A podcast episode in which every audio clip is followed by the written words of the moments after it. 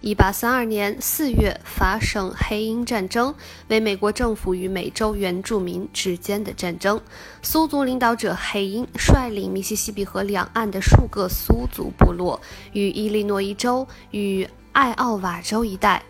与美国政府作战。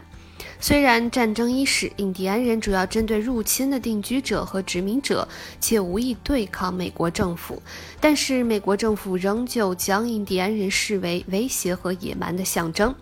加上印第安人迁移法的通过及其引发的不人道的强迫迁移，黑鹰不得不对抗联邦政府，以用来保护他的族人。虽然印第安人对殖民者和美军造成相当大的打击，但原住民部落联军最终遭到击败。1834年，林肯当选为州议员，开始其政治生涯，因此该州也被称为林肯之地。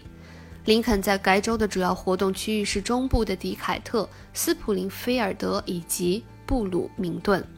其中，迪凯特是其在伊利诺伊的第一个定居地，斯普林菲尔德则是他经营律师事务所和在政坛上崭露头角的地方。另外，利诺伊州的林肯市是第一个以他的名字命名的城镇。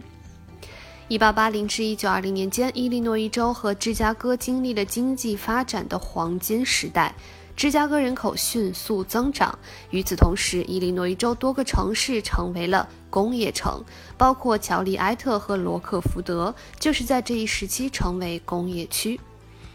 到一九二零年，伊利诺伊州已经出现两个大型都会区，分别是芝加哥和圣路易斯的都会区。这里的圣路易斯都会区是指其在伊利诺伊州的延伸部分，包括格拉尼特城和东圣路易斯。